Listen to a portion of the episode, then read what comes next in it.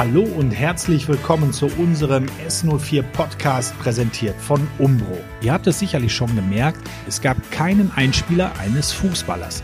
Das liegt nämlich einfach daran, dass wir zwar heute einen sehr sportlichen Gast haben, jedoch keinen Fußballer bzw. keine Fußballerin.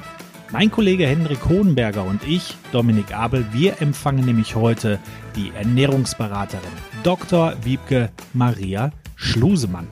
Wiebke ist seit einigen Monaten als Ernährungsberaterin für unseren Club tätig und was genau das bedeutet, das erfahrt ihr in unserem Gespräch. Obendrauf gibt sie hilfreiche Tipps im Bereich Ernährung, die jeder von uns im Alltag anwenden kann. Jetzt gerade in der Weihnachtszeit, wo es auch mal gerne ein bisschen mehr auf dem Teller sein kann. Also viel Spaß. Wiebke Maria, schön, dass du da bist. Wir freuen uns wirklich kurz vor Weihnachten mit dir diese ja doch außergewöhnliche Sendung, diesen außergewöhnlichen Podcast mit dir aufzunehmen. Deshalb freuen wir uns total, dass du hier bist und haben dann die Chance genutzt, dich einzuladen und mit dir hier ein paar Minuten, ein paar Stunden zu verbringen. Keine Sorge, es wird nicht so schlimm. Wir haben ein sogenanntes Einstiegsritual. Das muss ich mal im Vorfeld wahrscheinlich dir in dem Sinne erklären. Es gibt ja bei den Fußballmannschaften so ein Aufnahmeritual. Du wirst es vielleicht im Sommer kennengelernt haben, als du zu uns gestoßen bist. Das werden wir ja gleich erfahren. Da muss man singen. Wir finden es nämlich total langweilig, wenn du sagst, hi, ich bin die Wiebke Maria und bin jetzt da. Das finden wir doof. Dementsprechend, weil wir halt finden, dass Musik etwas über den Charakter aussagt. Musik zeigt, wer man ist, wie man aus sich rauskommt. Das kannst du mit Sicherheit uns auch ganz gut zeigen. Deshalb hast du uns wahrscheinlich ein wunderbares Lied mitgebracht als Ernährungsberaterin von Schalke 04. Worauf können wir uns freuen? Ja, ich habe gedacht, ich nehme mal äh, Bezug auf mein Berufsfeld und habe dementsprechend auch äh, die Musikauswahl getroffen. Vorab kann ich nur sagen, ihr seid wirklich äh, hartnäckig. Im, äh, am Mannschaftsabend wurde ich verschont. Ich hörte von dem Ritual, alle anderen haben auch gesungen, aber da konnte ich den äh, Frauenbonus ähm, ziehen. Das hat bei euch offensichtlich nicht geklappt. Deswegen bin ich vorbereitet, ähm, zumindest eine Zeile hier zum Besten zu geben. Dann legt mal los, wir sind gespannt. Ich hab ne Zwiebel auf dem Kopf, ich bin ein Döner, denn Döner macht schöner das muss dann auch reichen. das muss reichen, oh mein Gott. Henrik und ich, wir haben gerade fast schon Tränen in den Augen bekommen, weil wir uns an unsere Feierzeit erinnert haben und wahrscheinlich jetzt gerade mit einsteigen wollten. Na gut, dann müssen die Leute darauf verzichten. Du hast es gerade schon gesagt, Einstiegsritual hast du nicht gemacht. Wie wurdest du dann von der Mannschaft aufgenommen? Ähm, ich glaube, die Tatsache, dass sie mir das ähm, Aufnahmeritual erlassen haben, äh, zeigt, dass sie mich eigentlich ganz gut aufgenommen haben. Sonst hätten sie mich da, glaube ich, ähm, versucht zu überzeugen, das doch zu tun. Aber da hatten sie dann doch äh, Mitleid mit mir.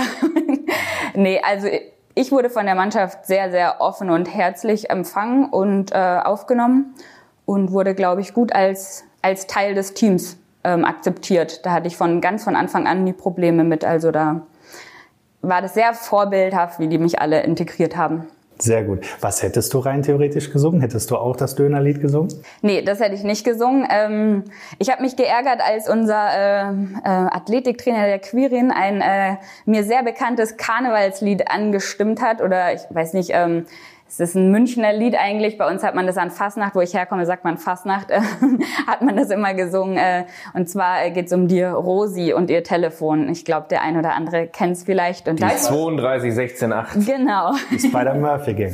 genau, und da habe ich mich ein bisschen geärgert, dass ich mich äh, nicht vorher mit ihm abgesprochen habe und im Duett gesungen habe. Aber ja, ich glaube, die Mannschaft hat mir verziehen, dass ich mich gedrückt habe. Offiziell heißt du Wiebke Maria. Ähm, aber eigentlich nennt dich jeder nur Wiebke. Ist das in Ordnung für dich? Oder sagst du, eigentlich heiße ich Wiebke Maria und es ist mir dann, ja, kein Dorn im Auge, aber würde ich schon gerne halsen? Nee, also Wiebke ist der absolut äh, offizielle Rufname ähm, außerhalb meiner Familie.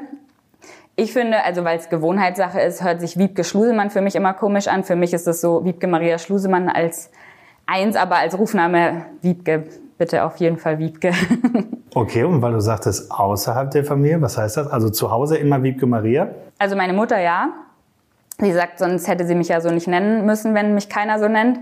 Und ähm, ja, der Rest meiner Familie, also Großeltern und äh, Papa ab und zu. Ja.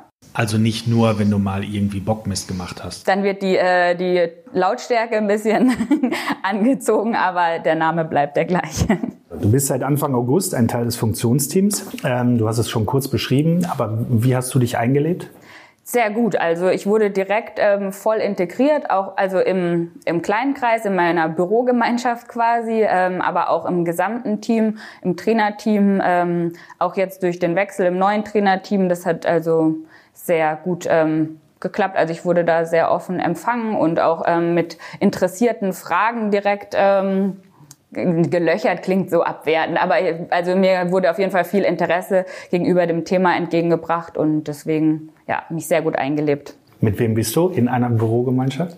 Ähm, direkt im Büro mir gegenüber sitzt der ähm, Andreas Schlumberger und ähm, mir im Rücken sitzen dann ähm, der Quirin, der Werner Leuthardt und der Marvin Begemann. Da Im Rücken? Oh mein Gott, dann können ihr ja die ganze Zeit auf den Computer gucken. Quasi, ja. Ja, das sind zwei Büros, aber der, der Durchgang ist offen. Also da ist ein riesen Fenster dazwischen, was auch nicht geschlossen werden kann. Deswegen sind wir eigentlich eine große Fünfer-Bürogemeinschaft. Also keine Serien gucken zwischen der Arbeitszeit? Ist nicht drin. Shoppen auch nicht. Also muss man wirklich äh, diszipliniert arbeiten. Dafür sind wir da. Du hast es gerade schon angedeutet. Äh, da, wo ich herkomme, ist es ein bekanntes Lied. Magst du uns verraten, wo du geboren und aufgewachsen bist? Ja, gerne. Also geboren bin ich in Münster. Ähm, da sagt man weder Fasnacht noch singt man da, glaube ich, die Rosi hat ein Telefon. Ähm, aber aufgewachsen bin ich am Bodensee. Also ich habe 20 Jahre lang am Bodensee direkt an der Schweizer Grenze gelebt. Wie kommt man dann vom Bodensee zum FC Schalke 04? Wie kam es zu diesem Engagement im August?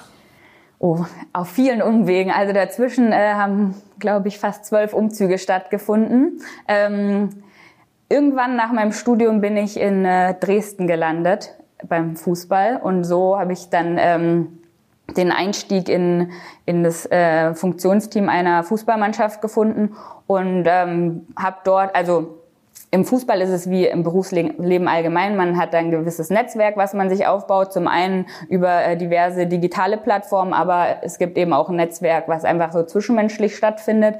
Und ähm, habe da diverse Kontakte geknüpft. Ähm, diese Kontakte sind dann zu Schalke gewechselt und ähm, als dann da die Stelle frei wurde quasi, ähm, hat sich das ergeben, dass ich meine Bewerbung an die richtige Stelle senden konnte. Hattest du denn auch andere Optionen oder vielleicht auch andere Sportarten? Du sagst jetzt Fußball, aber Sport ist ja ein breit gefächertes Feld, Leistungssport, vielleicht Olympia? Ähm, ich war vorher also bevor ich äh, zu Schalke kam, war ich an der Uni angestellt in Dortmund in der Sportmedizin.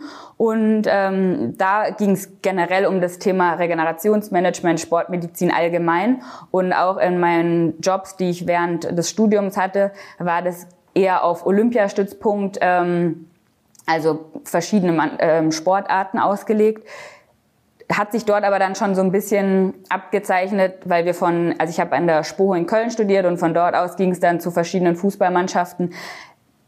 Deswegen hat sich das schon so ein bisschen abgezeichnet und bisher ähm, habe ich auch nicht den Drang, in eine andere Sportart zu wechseln. Also bisher liegt mir das, also macht mir sehr viel Spaß, mit den Spielern zu arbeiten. Gab es denn schon mal irgendwann in deinem Leben Berührungspunkte mit Schalke 04, positiver oder vielleicht auch negativer Art? Ähm, mein Cousin ist äh, extremer Schalke-Fan. Deshalb da so ein kleiner Berührungspunkt. Ähm, und sonst so im Freundes- und Bekanntenkreis. Schalke ist ja kein, kein Club, äh, der nur ähm, in Gelsenkirchen äh, ähm, vertreten ist, was die Fans angeht. Deswegen ähm, sind da auch am Bodensee einige zu finden und dementsprechend war das, also war mein einziger Berührungspunkt bisher. Du hast es gerade angesprochen, ähm, du warst vorher in Dresden, kanntest da ja dann auch Markus Schubert, unseren Torwart, den wir aktuell an Eintracht Frankfurt verliehen haben. Hast du, als klar war, bei Schalke wird die Stelle frei, da könnte sich was ergeben, vielleicht Schubi auch mal angerufen und gefragt, auf was lasse ich mich da ein?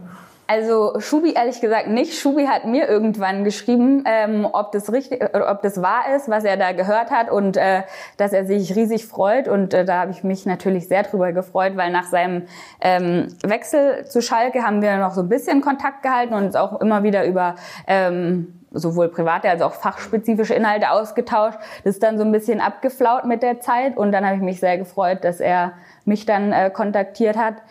Mein äh, ähm, Kontaktperson, die ich vorher tatsächlich dazu befragt habe, war der ähm, Sascha Lense, unser Sportpsychologe. Genau, der vorher auch in Dresden war. Genau, den habe ich in Dresden kennengelernt und Jetzt hast du gerade erklärt, äh, Wiebke, Wiebke Maria, aber zu dem ganzen Namen gehört ja noch was, denn ähm, du trägst auch schon Doktortitel und ich sage jetzt einfach mal, du bist noch keine 30 Jahre alt, hast aber schon, schon diesen Doktortitel, kannst auf viel Erfahrung zurückblicken. Du hast gerade schon von deinen bisherigen Stationen berichtet, erzählt, was du schon gemacht hast. Kannst du uns mal in wenigen Sätzen oder gerne auch ausführlich, wenn du magst, mal deinen dein Ausbildungsweg, deinen dein Studienweg beschreiben?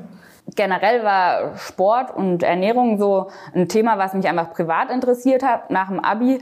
Ähm, ich finde, mit 18, 19 ist immer sehr schwierig zu entscheiden, was man sein Leben lang macht. Da habe ich immer alle beneidet, die klar wussten, sie wollen äh, Arzt werden oder Apotheker oder Feuerwehrmann, wie auch immer. Ähm, das war bei mir nicht so. Dann habe ich gedacht, okay, dann studiere ich was, was mich interessiert. Habe dann ähm, angefangen, Ernährung zu studieren, also Ökotrophologie in Hamburg. waren weiter ein weiter Schritt vom Bodensee aus einem kleinen 10.000 Einwohner Dorf in die große Stadt ähm, nach Hamburg. Deswegen unter anderem deswegen und weil ich gerne ähm, wissenschaftlich arbeiten wollte, habe ich dann von der Hochschule in ähm, in Hamburg an die Universität nach Stuttgart gewechselt, ähm, nach Hohenheim und habe dort dann Ernährungswissenschaften studiert, ähm, meinen Bachelor dort gemacht habe dann ähm, ein paar Monate mir eine Auszeit genommen und äh, in Portugal in einem Surfcamp gearbeitet. Dort viele Spoho, also Sporthochschulabsolventen ähm, aus Köln kennengelernt, habe mich dort für einen Master beworben und ähm, habe dort tatsächlich einen Platz gekriegt, obwohl ich ja eigentlich fachfremd war. Mit ähm, Ernährungswissenschaften habe ich mich für einen ähm, trainingswissenschaftlichen Master beworben. Wie gesagt, habe da einen Platz bekommen und ähm, habe dann über meinen meinen Nebenjob dort als studentische Hilfskraft in der Trainingswissenschaft eben diesen Einstieg in die Leistungsdiagnostik ähm, gefunden und damit auch meinen Einstieg in den Bereich ähm, Fußball. Wir hatten, äh, sind nach Leverkusen gefahren, nach München, haben dort Diagnostiken gemacht und ähm, ja, darüber, das war so mein, mein Studienverlauf. Dann äh, bin ich der Liebe wegen nach Dresden gezogen mm, und habe dort jobmäßig bisschen was ausprobiert, Praktika gemacht und bin dann ähm, zu Dynamo Dresden gekommen, wo ich mich so ein bisschen austoben konnte, weil es dort die Stelle vorher auch nicht gab. Ähm, habe dort noch sehr viel im, im praktischen Bereich gearbeitet. Das heißt, ich habe dort das Frühstück ähm, gemacht, habe morgens äh, eine halbe Stunde Obst geschnitten und äh, Gemüse geschnitten und ähm, danach die Spülmaschine ein- und ausgeräumt. Also da war ich noch sehr in diesem Administ also in diesem handwerklichen Bereich tätig. Was aber ganz gut war, weil ich nebenher, also ich hatte dort eine halbe Stelle und nebenher habe ich ähm, in der ähm, Uniklinik in Dresden meine Promotion angefangen in der Sportmedizin und hatte so einen ganz guten Ausgleich zwischen ähm, Praxis und Theorie und habe dort dann im Juli diesen Jahres, also 2020, habe ich meine Doktorarbeit verteidigt und bin damit jetzt ja Doktorin. Ja, hört sich spannend an. Viele Städte, viele, viele Bundesländer, große Städte, Landstriche in, in Deutschland gesehen, viel rumgekommen. Das in dem Alter und bei der Recherche ist mir aufgefallen, du hast in äh, wenigen Tagen Geburtstag und jetzt mal unabhängig von der aktuellen Corona-Situation. Wie ist das eigentlich so, wenn man kurz vor Weihnachten Geburtstag hat? Kommen dann alle Freunde, Kumpels, Familie zur Party oder sind alle völlig jetzt in diesem Weihnachtsstress und sagen, ich habe hier noch eine Weihnachtsfeier, ich habe da noch eine Weihnachtsfeier, nicht noch eine Feier? Ähm, also in meiner Kindheit fanden das, glaube ich, all meine Freunde mal cool, weil wir an meinem Geburtstag immer Weihnachtsgeschenke für ihre Eltern gebastelt haben. War für mich immer blöd, weil meine Eltern waren dabei, denen konnte ich schlecht das schenken, was wir zusammen gebastelt haben. Ähm, aber je älter man wurde, umso mehr äh, Weihnachtsfeiern waren dann auch äh, einfach in dieser Zeit, äh, wie du schon richtig sagst. Und dann war es ähm, immer nicht so leicht, einen Termin zu finden, was aber vollkommen in Ordnung auch für mich war. Also meine Familie war immer um mich rum. Ähm, meine engen Freunde wissen ja auch, wann ich Geburtstag habe und planen dann zum Glück auch dementsprechend. Und ähm, die wissen auch, dass es an meinem Geburtstag gewisse Rituale gibt und die haben sich die meisten dann nicht entgehen lassen. Dementsprechend habe ich kein Problem damit, vor Weihnachten Geburtstag Jetzt hast du mich aber neugierig gemacht. Was sind denn die gewissen Rituale? Also an meinem Geburtstag gibt's jedes Jahr Schokofondue und ähm, Früher gab es Schokofondue und davor Pizzabrötchen. Die Pizzabrötchen sind mittlerweile gestrichen worden. Aber es gibt eigentlich jedes Jahr Schokofondue und da freuen sich eigentlich die meisten meiner Freunde schon jährlich drauf. Dieses Jahr natürlich nicht. Aber nächstes Jahr wahrscheinlich wieder. Und ich schätze, du hast in deiner Tasche da auch schon die Einladung für Dom und mich, denn wenn wir Schokolade hören, dann, äh, dann müssen wir auf jeden Fall dabei sein. Definitiv, definitiv. Der Profifußball, der ist ja in den vergangenen Jahren ziemlich komplex geworden. Ne? Es sind teilweise Wimpernschläge, die Spiele entscheiden, Leistungen entscheiden, äh, über Sieg und Niederlage. Ähm, und jetzt wird vermehrt auf die Ernährung geachtet. Also was kann man denn, kann man das vielleicht auch gar nicht so einfach sagen, aber was kann man denn zum Beispiel mit gesunder Ernährung und richtiger Ernährung eigentlich alles erreichen? Also aus mir wirst du keinen Usain Bolt wahrscheinlich machen. Äh, nicht, also nicht über mehr. Ernährung alleine. Früher, früher. früher, schon, okay. Also ich denke, ein Punkt ist, dass wir vielleicht dafür ein bisschen spät dran sind. Ähm, was so generell den Leistungssport angeht, steigen die meisten ja ziemlich früh ein. Ähm, will dir da nicht zu nahe treten, aber ich denke, äh, die frech, zwei frech. darf da noch nicht davor stehen. Ganz frech. genau. Die zwei. Ja, dann hast Siehste, du jetzt wieder alles hab die Kurve noch gekriegt. Äh, nee, aber ähm, die Ernährung alleine wird es auf jeden Fall nicht äh, schaffen. Also den, ähm, da, da sollte man sich auch keine falschen äh, Hoffnungen machen. Aber die Ernährung ist ein Baustein, der im Sport sehr essentiell ist, weil ähm, im Sport ein gewisser Energiebedarf da ist, ähm, gewisse Anpassungsprozesse stattfinden ähm, und unser Körper unsere, alle Funktionen in unserem Körper, unsere Muskulatur ähm, unter anderem über die Nährstoffversorgung funktioniert. Und wenn die Nährstoffversorgung ordentlich funktioniert, können wir einfach mehr Leistung bringen.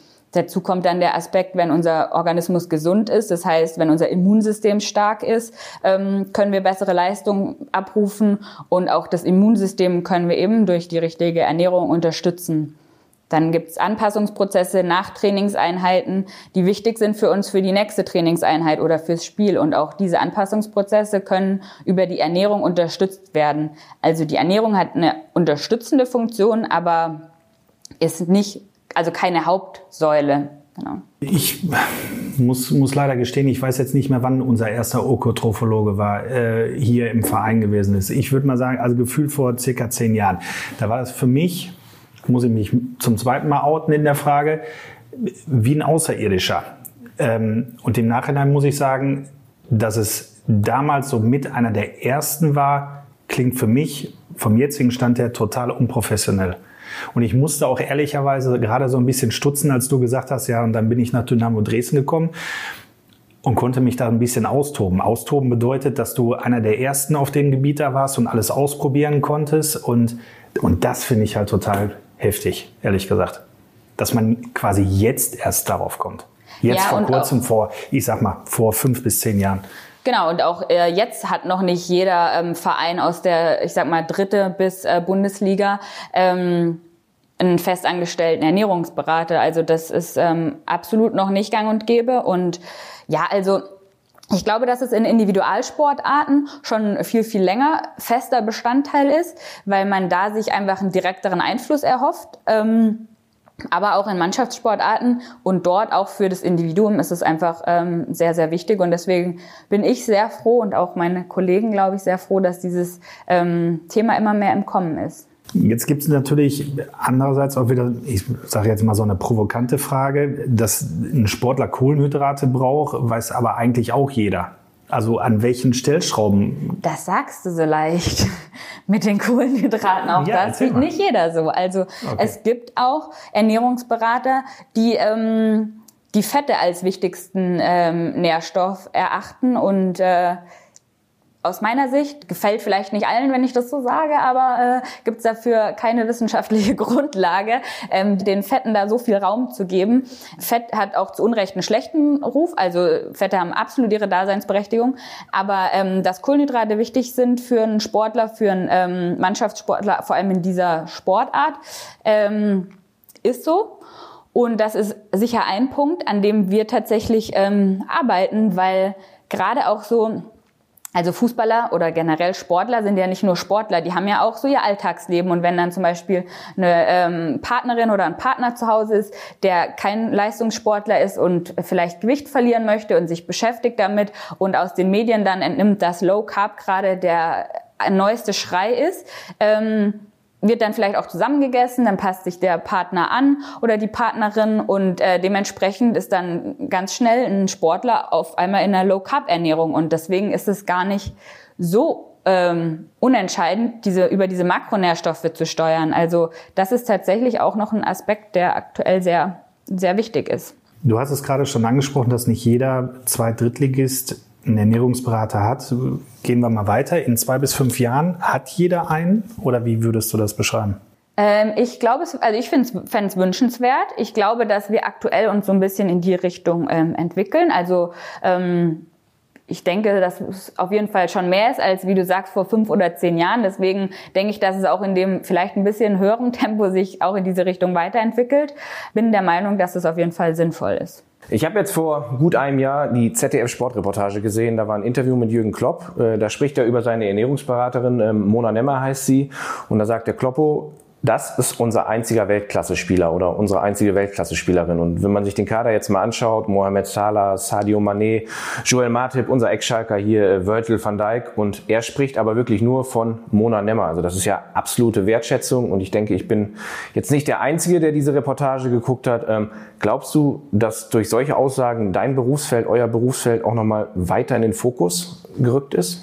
Definitiv. Und ich bin ihm da auch äh, sehr dankbar für, weil ähm, diese Wertschätzung, glaube ich, davor eben nicht so ähm, vorhanden war in den Vereinen. Das sagt er ja auch ganz klar. Also ich glaube, das ist kein Geheimnis, woher er Mona Nemmer geholt hat. Sie war vorher beim, sie war vorher beim FC Bayern München, wo ich sie auch ähm, getroffen habe. Und ähm, er sagt, dass das der größte Fehler war, sie abzugeben und für ihn aber das, der beste Transfer war, sie zu holen. Und ähm, ich glaube, dass er das so betont, zeigt auch, dass es einfach noch nicht so ein gängiges Thema war, ne, dass es einfach heraussticht. Aber für unseren Berufszweig ähm, war das auf jeden Fall ein guter, ein guter, also naja, Start ist es ja nicht gewesen, aber eine gute Unterstützung. Und ich habe auch von vielen Seiten einen Link zu dieser, ähm, zu dieser Reportage bekommen und mit, dem Anmer mit der Anmerkung, hast du das schon gesehen? Das ist ja total krass, was, was dort alles möglich ist. Und ähm, ja, da war ich in Dresden natürlich weit von entfernt, von den 26 Angestellten, ähm, allein im Bereich Ernährung. Aber ich finde es auf jeden Fall gut, dass es immer ein größeres, also ein immer größeres Thema wird. Du sagst jetzt gerade, ähm, Mona Nemmer kennst du auch aus deiner Zeit in München. Wie ist es denn generell? Wie bildest du dich fort oder gibt es einen Austausch mit den Kolleginnen und Kollegen in der Bundesliga, wo es wo es äh, diese Stelle gibt? Oder gibt es irgendwelche Seminare? Ich kann mir das so gerade noch nicht vorstellen. Also, äh, dass ich sie kenne, ich glaube, das würde sie so nicht unterschreiben. Wir haben uns dort ähm, getroffen. Ich war da als äh, Leistungsdiagnostikerin. Wir haben uns vorgestellt und ähm, ich habe das natürlich dann auch weiter verfolgt, unter anderem über diese Reportage und ähm, ja, wir haben aber mittlerweile, und das finde ich auch wirklich ähm, top, also erstmal hat mich Schalke ja sehr, sehr ähm, gut vorgestellt, als ich hier eingestellt wurde. Also das wurde sehr, ähm, sehr publik gemacht, dass ich eingestellt wurde. Und auch, ich, glaub, ich glaube auch das hat auf jeden Fall diesem Berufsfeld so ein bisschen mehr Aufmerksamkeit gegeben. Und mittlerweile haben wir ähm, eine WhatsApp-Gruppe mit verschiedenen Ernährungsberatern aus der Bundesliga und zweiten Bundesliga und auch aus Österreich. Ähm, sind nicht nur Ernährungsberater, in vielen Vereinen sind auch Köche dafür zuständig oder kümmern sich darum, sind mit dabei. Die Möglichkeit zum Austausch ist gegeben und ich bin sehr, sehr froh oder habe das Gefühl auf jeden Fall, dass da jetzt kein ähm, böser Konkurrenzkampf herrscht, sondern tatsächlich ähm, eher so ein, ein, guter Austausch und ein unterstützendes ähm, miteinander, habe ich bisher zumindest das Gefühl und finde das sehr, sehr positiv. Und gerade gestern mit einem äh, Kollegen aus einem anderen Verein telefoniert, ähm, haben uns ausgetauscht eben über verschiedene Fortbildungsmaßnahmen. Ich habe ähm, zum Beispiel eine Fortbildung gemacht an der Barca Innovation Hub vom FC Barcelona und ähm, er, mit dem ich telefoniert habe, hat ähm, ebenfalls dort eine Fortbildung gemacht, eine andere und dann kann man sich über Inhalte austauschen, wie sinnvoll man was findet, was noch Bereiche sind, wo weiter Fortbildungen stattfinden sollen. Ähm, Gerade findet eine ähm, weltweite Sports Nutrition Konferenz statt mit einem sehr bekannten Wissenschaftler als ähm, als Head of und natürlich alles digital, was es aber für mich oder generell für Mitarbeiter im Fußball, glaube ich, sehr viel einfacher macht, daran teilzunehmen, weil man diese Vorlesungen oder diese Vorträge sich anhören kann zu der Zeit, zu der man Zeit hat. Ähm, und von zu Hause aus. Äh, also da findet auf jeden Fall Fortbildung statt und auch ein guter Austausch. Du sagst gerade Stichwort digital. Du bist ja auch digital unterwegs. Ähm, wir haben hier unseren Schalke 04 Podcast. Aber du hast auch einen eigenen Podcast äh, gehabt, zumindest. Ist gut, viel gut, ähm, in dem du Ernährungstipps gibst. Wo finden wir den und worüber sprichst du da? Also finden kann man diesen Podcast auf allen gängigen äh, Plattformen, wo man Podcasts hören kann, also äh, Spotify, Soundcloud, dieser, also überall, wo man Podcasts hören kann. Ähm, das hat sich ergeben aus einem Podcast, den ich, äh, also ich war, hatte einen Gastauftritt in einem Podcast, so wie hier auch. Ähm, bei hier hast du keinen Gastauftritt, hier bist du die Protagonistin. okay, okay, alles klar. ähm, in Dresden, genau, da ging es um äh, den Podcast Rasengeflüster. Ähm, da hatte ich einen, auf, äh, wie gesagt, einen Gastauftritt. Daraus hat sich dann ein eigener Podcast ergeben, ähm, wo ich jede Woche fünf bis zehn Minuten über einen Ernährungsbereich gesprochen habe. Allerdings gar nicht auf Sporternährung bezogen, sondern ähm, eher so für den also Ernährung für den Otto-Normalverbraucher mit verschiedenen Fokusthemen. Und äh, ja, habe ich ein, ein Jahr lang gemacht. Die Folgen kann man sich jetzt äh, noch anhören, im Nachhinein natürlich auch. Und ja, gerne mal reinhören. Ist gut, viel gut. Wer Lust hat, hört gerne mal rein. Wir haben es natürlich gemacht bei der Recherche und äh, wissen jetzt Bescheid. Normalerweise kommen jetzt die Instagram-Fragen. Wir haben uns für dich mal was anderes einfallen lassen. Wir machen nämlich so, ein, so eine Art kleines Quiz. Einmal die Woche darf es doch einen Cheat Day geben, oder? Ja. Das ist relativ eindeutig. Dementsprechend fragen wir dich jetzt und du musst dich halt entscheiden, ob A oder B. Vanillepudding oder eher Schokotorte? Vanillepudding. Gummibärchen oder Paprikachips? Schwierig. Paprika-Chips. Aber schwierig, weil beides gut ist. Ja. ja. Chicken McNuggets mit Pommes oder Salami-Pizza mit doppelt Käse? Oh, beides nicht. Äh, Pommes. Kann ich auch nur Pommes wählen. Cola oder Eistee? Eistee. Und wie sieht es mit einem kühlen Bierchen aus? Oder eher ein Gläschen Wein? Eher ein Gläschen Wein. Na schau. Das waren doch ehrliche Antworten, ohne langes Nachdenken. So wollten wir es haben. Werbung. Dominik, was hat sich heute Morgen eigentlich hinter deinem Türchen im Adventskalender versteckt? Schokolade. Genau wie gestern, beziehungsweise morgen und übermorgen. Und? Wie sah es bei dir aus? Ich habe noch nicht nachgeschaut, aber das mache ich gleich. Allerdings wird das nicht schokoladig, denn ich schaue vorbei auf store.schalke04.de. Wie? store.schalke04.de? Kennst du nicht oder was? Da gibt es eine neue Aktion, die läuft bis zum 24. Dezember, bis Heiligabend. Was ist das? Jeden Tag ist da ein neuer Artikel für einen unschlagbaren Aktionspreis erhältlich. Mal eine Uhr, mal eine Tasche, mal Klamotten und Königsblau Überraschungsbeutel, die gibt's da auch. Das klingt spannend. Was muss ich denn da genau machen? Das ist ganz einfach. Klick auf store.schalke04.de, da findest du alles. Oder wenn du keine Lust hast, im Internet zu surfen, schau von montags bis samstags in einem der offiziellen Fanshops vorbei, denn auch da gibt's die Aktionsrabatte. Danke für den Tipp, das schreibe ich mir mal direkt auf. Warte. store.schalke04.de. Jetzt glaub aber ja nicht, dass du jetzt an meine Schokolade kommst. Zu spät. Werbung Ende. Kommen wir zurück zu deiner Tätigkeit äh, auf Schalke. Wir haben ja den Termin vereinbart und ähm, haben gefragt, ähm, wann passt es hier am besten? Hast du gesagt, da muss ich erstmal in den Trainingsplan gucken, in meinen Kalender gucken. Wie sieht bei dir eigentlich so ein klassischer Arbeitstag aus? Also ähm, generell deswegen auch äh, die Antwort, die du bekommen hast oder die ihr bekommen habt, ähm, bin ich da, wenn die Spieler auch da sind, wenn das Funktionsteam da ist. Das heißt, äh, mein, mein Wochenplan richtet sich nach dem Trainingsplan. Meine Hauptaufgabe ist natürlich die Spielerversorgung, also alles rund ums Training, rund um die Spieler. Ähm, ich kümmere mich darum, dass die Spieler ihre entsprechenden Nahrungsergänzungsmittel oder jetzt gerade zum Beispiel ihre Erkältungsprophylaxe bekommen, dass sie nach dem Training Shakes haben.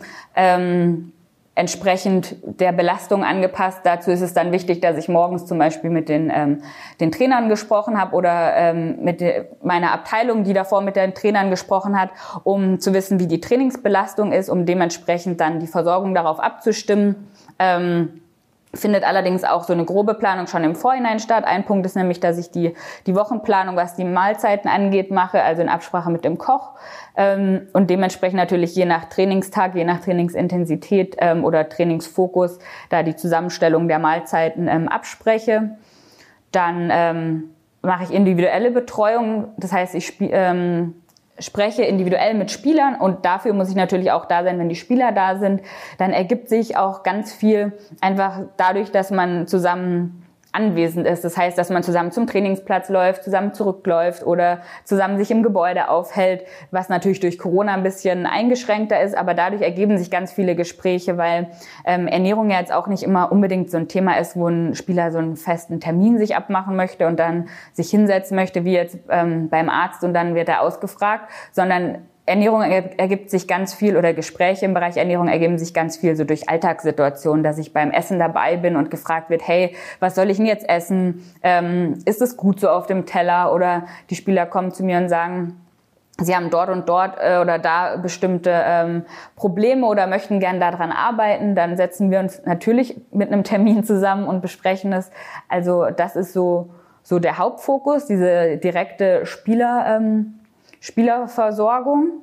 Und dann gibt's aber im Hintergrund natürlich noch organisatorisches, das heißt ähm, die Absprache mit den Hotels, mit den Caterern, mit den Stadien ähm, bezüglich der Verpflegung dann dort vor Ort auswärts. Dann finden Absprachen mit der medizinischen Abteilung statt. Das heißt, welche Spieler sind verletzt, welche Spieler sind vielleicht auffällig und brauchen besonders Unterstützung, gerade nährstoffmäßig. Ähm, und was ich auch ähm, in meinem Studium ja mal gelernt habe, was jetzt nicht direkt Ernährungsbezug hat, ist äh, die Abnahme von Blut für Belastung zur ähm, Bestimmung von Belastungsmarkern. Das ist noch so ein Bereich. Und da natürlich auch mit kombiniert häufig dann eben die die Körperfettmessung, das Wiegen, was die Spieler besonders gerne mögen, all solche Dinge. Ja, das ist so mein Trainingsalltag. Du hast jetzt gerade äh, erzählt oder vorhin erzählt, in Dresden hast du morgens auch noch äh, fleißig geschnibbelt. Ist das jetzt auch noch so, dass du das Frühstück zubereitest? Denn die Mannschaft kann ja hier frühstücken, wenn sie möchte. Oder ist das Thema, was du an, an die Küche abgibst, an den Koch abgibst und einfach nur sagst, das wäre gut, wenn das da steht und das vielleicht eher nicht? Genau, also so läuft es mittlerweile. Also ähm, wir haben Köche beziehungsweise Köchinnen ähm, aus dem Catering, mit denen ich die Absprachen mache. Das heißt, ich stehe morgens nicht mehr in der Küche und schnibbel den Obstsalat und ähm, mische den Bananenquark an. Da finden einfach vorher die Absprachen statt und äh, da ähm, läuft es dann alleine. Da muss ich nicht mehr direkt eingreifen, das ist schön. Aber Dominik und ich sind ja schon seit, seit einigen Jahren in den Trainingslagern dabei und äh, dieses Jahr, seitdem du dabei bist, ist mir morgens aufgefallen, dass da Shakes stehen und ein Spieler hat mir mal gesagt, den musst du probieren, der gibt dir absolut Power für den Tag, der ist von der Wiebke. Was hat's denn damit auf sich? Ähm, die, die morgens da sind, sind dann die, die Smoothies mit äh, Ingwer und Kurkuma, vor allem jetzt in der, in der Winterzeit, die ordentlich ähm, die, die Atemwege frei machen ähm, und Power geben. Ähm, Im Trainingslager, wo die Belastungen sehr intensiv sind, ähm, ist dann natürlich der Proteinanteil auch äh, sehr hoch. Und ich habe aber versucht und bisher auch gutes Feedback bekommen, ähm, das dann auch geschmacklich immer so zu gestalten, dass es äh, die Spieler anspricht. Im Sommer dann viel mit tiefgefrorenen Beeren, damit es auch dementsprechend gekühlt ist. Ich weiß nicht, hast du es denn probiert? Wie war, wie war denn dein Eindruck? Definitiv probiert. Und ich muss sagen, es war cool. Es ja. war, war lecker, hat gut geschmeckt, fruchtig. Also hättest du mir jetzt gesagt, das ist was unbedingt was, was Gesundes, äh, da hätte ich jetzt nicht gedacht. Also das war, war einfach lecker. Ja, ich kam gerade, als ich zur Podcastaufnahme kam, äh, auch vom Shakes bereitstellen. Da hat ein Kollege, äh, der kein Spieler ist, mal probiert und äh, der war auch ähm, sehr überrascht, begeistert. Ich weiß nicht warum überrascht, aber sehr begeistert. Jetzt hat meine Mutter mir früher immer gesagt, wenn ich das Haus verlassen habe, Junge, hast du was gegessen? Die Frühstück, äh, das Frühstück ist die wichtigste Mahlzeit des Tages. Ist das jetzt wirklich so oder ist das einfach nur so ein Mythos, dass sie wollte, dass ich was im Magen habe? Da, gibt's, da scheiden sich ja die Geister scheinbar. Also meine Mutter hat die gleiche Philosophie vertreten. Ich habe aber auch immer sehr, sehr gerne gefrühstückt, weil da gab es immer Marmelade und Nutella. Ähm, aber es hat sich auch nicht geändert, wo das äh, Frühstück mittlerweile gesünder wurde. Ähm, frühstücke ich immer noch sehr gerne. Die wichtigste Mahlzeit des Tages, ähm, ich glaube, das ist so ein bisschen ja, ist so ein gängiger Mythos, also ein gängiger Ausspruch, Mythos, in Anführungsstrichen, Frühstück ist eine wichtige Mahlzeit. Gerade ähm, für die Spieler, die dann Leistungen bringen müssen, wie schon vorhin angesprochen, unser Körper, unsere Muskulatur brauchen einfach Energie, um zu arbeiten. Ähm, auch als Verletzungsprophylaxe ist es wichtig, dass die Spieler ordentlich mit Nährstoffen versorgt sind. Deswegen ist es für die Spieler wichtig, ähm, dass sie ein ordentliches Frühstück ähm, im gewissen Abstand zum Training zu sich nehmen. Aber auch für den Nichtsportler, der vielleicht ganz viel mit dem Kopf arbeiten muss oder aber auch handwerklich arbeiten muss, ist es wichtig, ausreichend Nährstoffe aufgenommen zu haben. Deswegen ist Frühstück eine wichtige Mahlzeit. Wer aber morgens nichts essen kann, und dem dann womöglich sogar noch schlecht wird, wenn er was isst, äh, der sollte sich das nicht reinzwängen, weil ich glaube, unser Körper hat ganz gute Sensoren für Hunger und Sättigung und auf die sollten wir vielleicht eher auch mal öfter hören.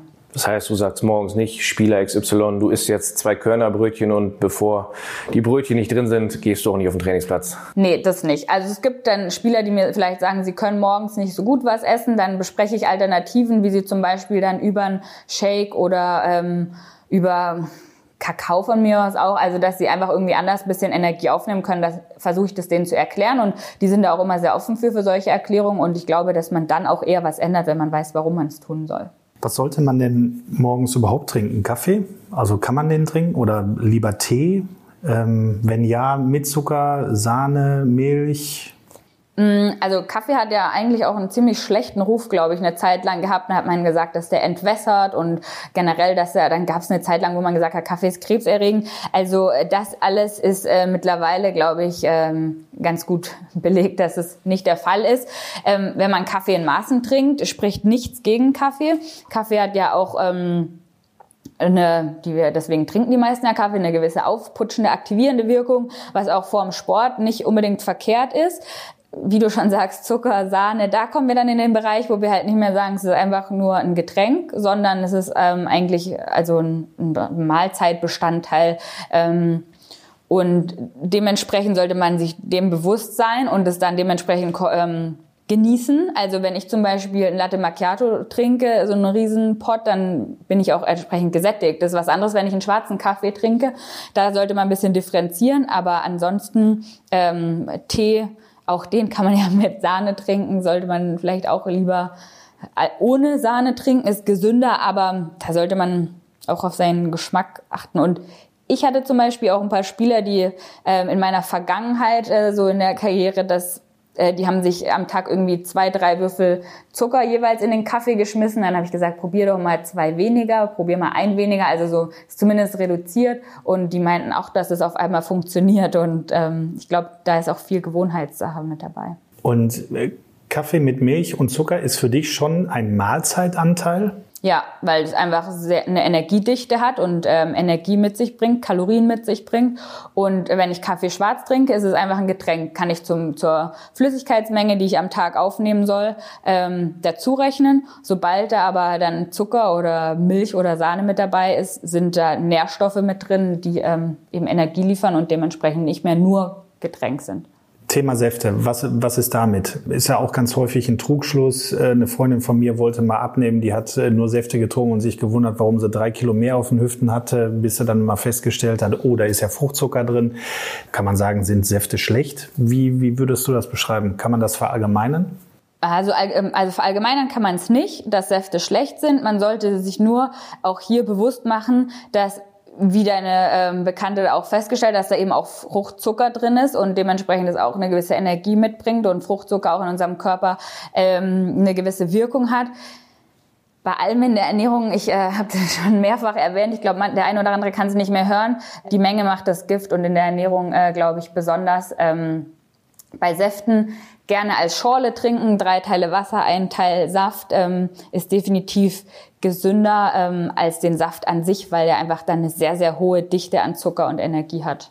Hast du die Spieler am Anfang deines Engagements so ein bisschen darum gebeten, ihre Ernährung mal niederzuschreiben, für dich mal ein bisschen zu protokollieren, um da so einen, so einen kleinen Standpunkt zu haben?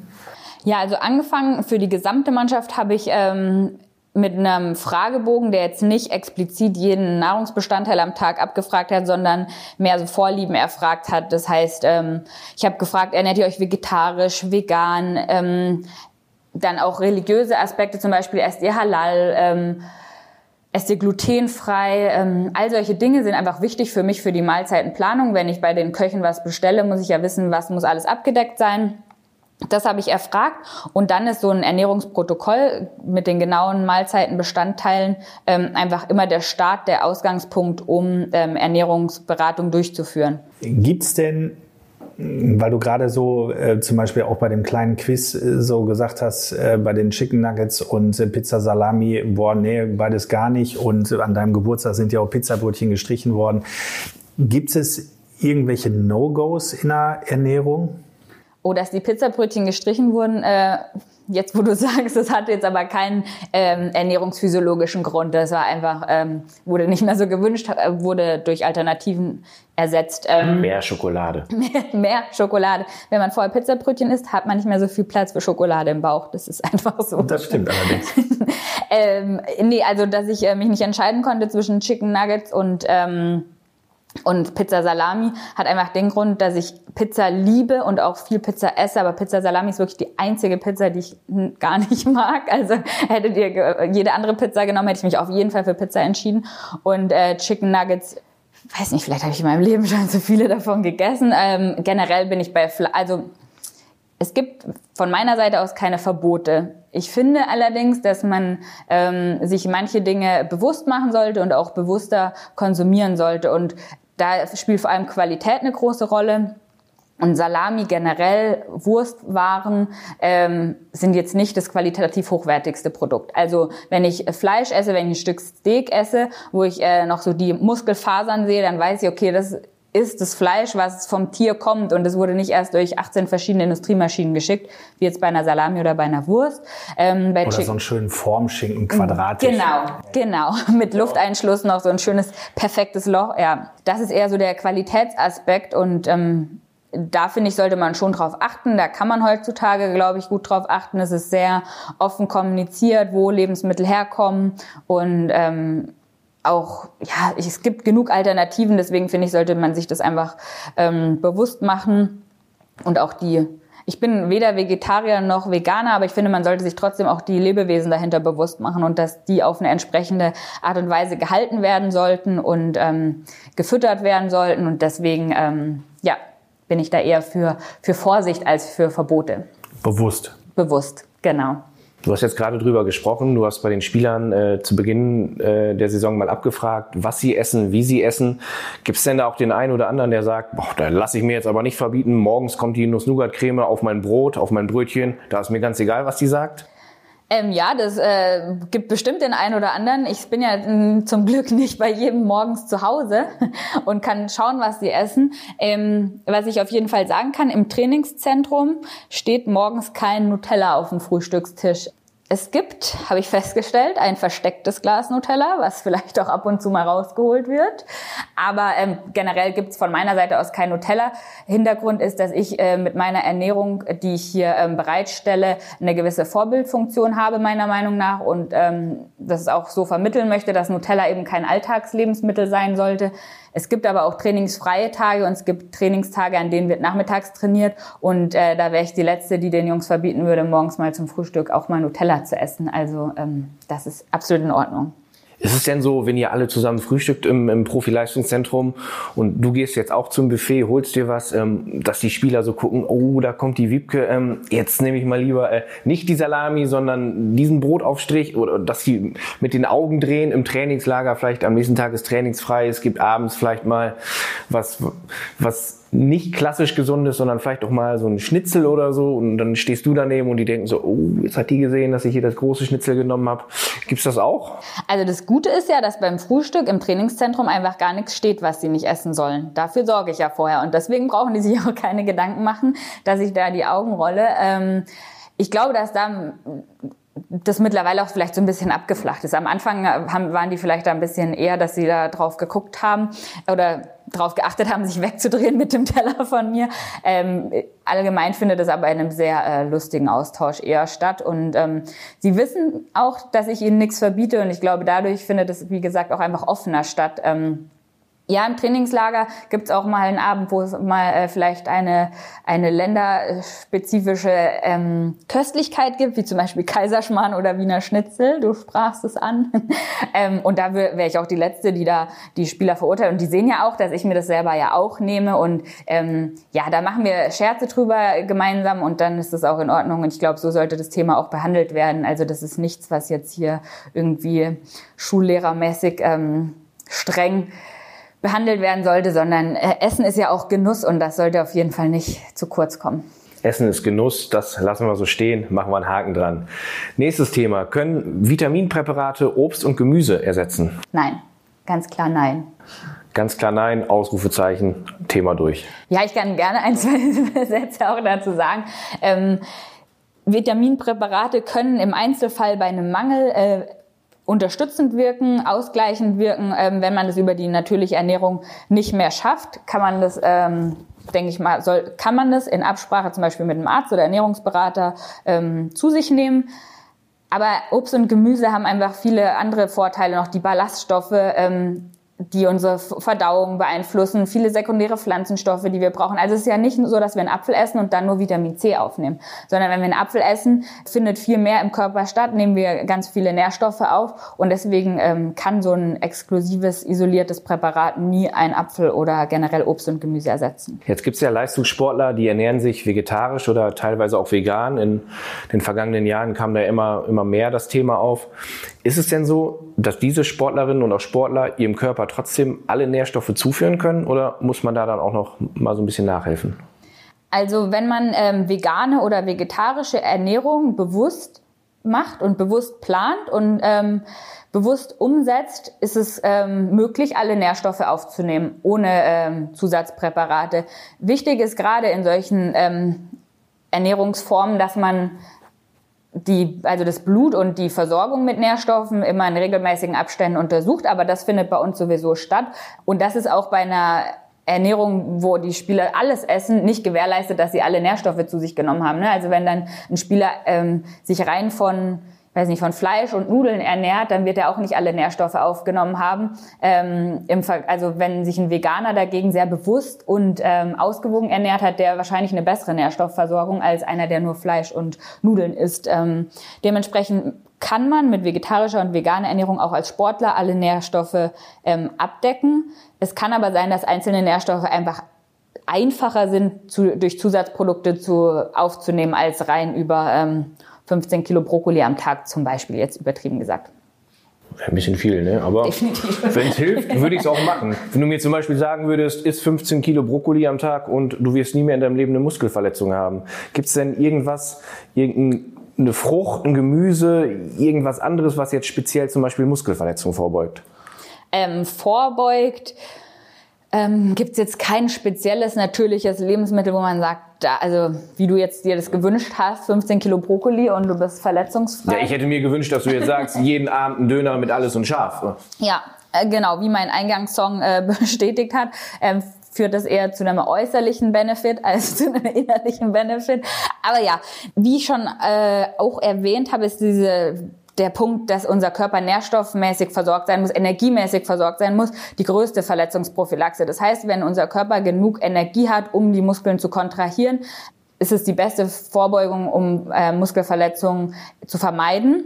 Wenn aber die Verletzung stattgefunden hat und schon passiert ist, kann man über gewisse Nährstoffe ähm, da unterstützend wirken, diese Muskulatur wieder aufzubauen. Und natürlich ist es auch so, wenn ich diese Substanzen, die die Muskulatur nach dem, nach der Verletzung wieder aufbaut, wenn ich die im Trainingsalltag als Regeneration nutze, wo ja auch kleinere Muskelschäden stattgefunden haben, führt es natürlich auch dazu, dass die Muskulatur sich schneller erholt und ich dann vielleicht doch vermeiden kann, dass die Verletzung größer wird oder erst eine richtige Verletzung entsteht.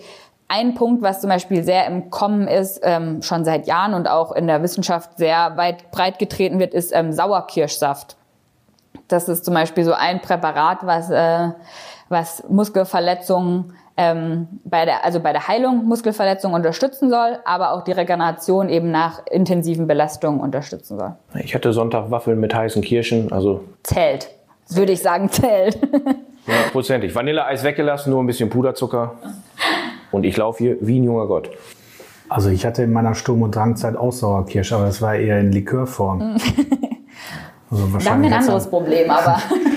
ja, möglich, möglicherweise, möglicherweise. Schöne Überleitung. Ne? Aber die Geschichte mit Verletzungen und äh, Ernährungsumstellung, wenn ich mich recht entsinne, möchte ich jetzt auch keinen Namen nennen, aber es gab mal einen äh, Profi bei uns, der hat seine Ernährung umgestellt, weil er mehrere muskuläre Verletzungen hatte, ist Vegetarier oder fast Vegetarier geworden und ähm, ist also innerhalb vom halben Jahr äh, besser geworden. Ne? Fast gar keine muskuläre Verletzung mehr. Natürlich auch den Trainingsapparat ein bisschen umgestellt, aber äh, ihm hat das total geholfen. Ne? Ja, ich finde es immer äh, schön, solche Beispiele zu haben. Auch gerade für andere ähm, Spieler ist es, glaube ich, immer wichtig zu sehen, dass nicht ähm, Sportler XY aus irgendeiner Sportart eben so, einen so einen Wandel hinlegen konnte durch die Ernährung, sondern dass wirklich einer aus der gleichen Sportart, aus dem direkten Umfeld vielleicht sogar durch eine bewusstere Ernährung es geschafft hat, Verletzungen vorzubeugen. Und wenn wir Nährstoffe aufnehmen oder wenn wir Lebensmittel essen, äh, finden verschiedene Prozesse im Körper statt, unter anderem Entzündungsprozesse durch verschiedene Lebensmittel. Und wenn wir es schaffen, mehr Lebensmittel aufzunehmen, die Entzündungsprozesse hemmen, als die Entzündungsprozesse fördern, kann es natürlich dann oder führt es natürlich zwangsläufig dazu, dass unser Körper gesünder ist und besser mit Belastungen umgehen kann. Und man muss immer so ein bisschen schauen, wie war die Ernährung vorher, wie ist sie hinter, also woher kam der, äh, der Sportler kam er von einer reinen McDonald's, Burger King, Kentucky Fried Chicken ähm, Ernährung und ernährt sich jetzt vegetarisch, fast vegan und ähm, natürlich hat er einen Benefit, weil er einfach sich generell viel gesünder ernährt als vorher. Man kann aber auch mit einer nicht vegetarischen Ernährung, in der man sich bewusst ernährt, Fleisch nur in Maßen isst, in einer guten Qualität, ähm, kann man es auch schaffen, ähm, verletzungsfreier zu werden. Ähm, wie gesagt, Ernährung ist immer so ein Baustein und den sollte man aber meiner Meinung nach auf jeden Fall nutzen, weil es ist, äh, also Ernährung ist legales Doping und ähm, ja, wäre man doof, wenn man es nicht nutzen würde. Du hast vorhin von der Schorle gesprochen. Was ist das beste Getränk im Leistungssport? Stilles Wasser? Ähm, generell sollten Sportler, Leistungssportler, die viel schwitzen, die viel muskuläre Arbeit ähm, betreiben, viel Flüssigkeit aufnehmen. Und da ist es äh, zum einen sinnvoll, nicht unbedingt so energiedichte Getränke aufzunehmen, das heißt einfach viel Wasser zu trinken, mit gewissen Elektrolyten auch drin. Da gibt's auch ähm, meilenweite Unterschiede. Wasser ist nicht gleich Wasser. Aber quasi im Training, wenn ähm, die Muskulatur aktiv arbeitet, ist es auch wichtig, dass ein gewisser Kohlenhydratanteil mit dabei ist, um den den Muskeln ausreichend Energie zu liefern. Da gibt's dann isotonische ähm, Sportgetränke. Ich glaube, das äh, kennen auch ähm, fast jeder Otto-Normalverbraucher, so ein isotonisches Sportgetränk. Wenn ich das während dem Sport trinke, wo der Verbrauch dementsprechend ist, ist es ein super Getränk. Trinke ich das im Alltag, während ich mich nicht bewege, ist es eine Energie, eine Kalorienbombe. Und ähm, wichtig ist zum Beispiel, man, also ich sage den Spielern, sie sollen Kohlenhydrate aufnehmen, dann sagen sie, okay, Kohlenhydrate sind Zucker, Cola hat viel Zucker, trinke ich Cola.